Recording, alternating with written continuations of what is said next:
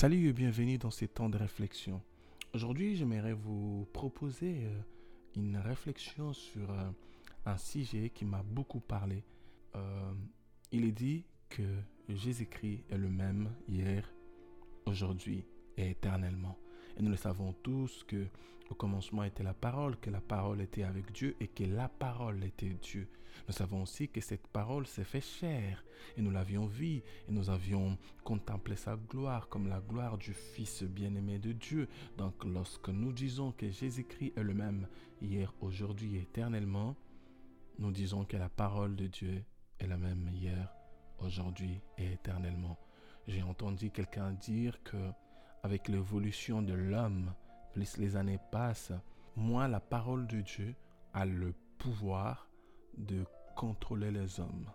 Donc, il faut apporter une mise à jour dans ce qui est écrit dans la parole de Dieu, car si dans une autre époque, lorsqu'on disait aux hommes de ne pas faire certaines choses, ils écoutaient, ils écoutaient et appliquaient avec beaucoup de facilité, Aujourd'hui, nous avons tendance à beaucoup nous questionner car l'homme a beaucoup évolué, euh, le monde a beaucoup évolué finalement. Certaines choses écrites dans la parole de Dieu semblent ne plus être applicables et semblent surtout ne plus être d'actualité. Alors, si cela est vrai, donc, euh, que devons-nous faire? Doit-on réécrire la parole de Dieu? Doit-on faire appel aux hommes de cette génération pour que nous apportent finalement la pensée qu'il faut, la pensée du siècle présent.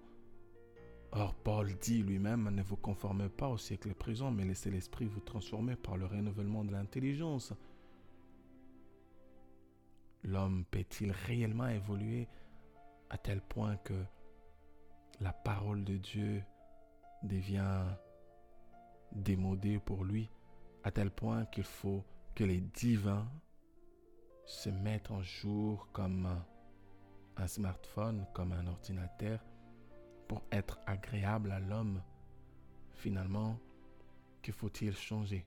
La parole de Dieu ou la mentalité de ceux qui pensent que la parole de Dieu doit être changée?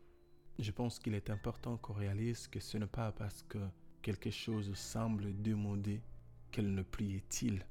Ce n'est pas parce que un pantalon n'est plus d'actualité qu'il n'est plus utile.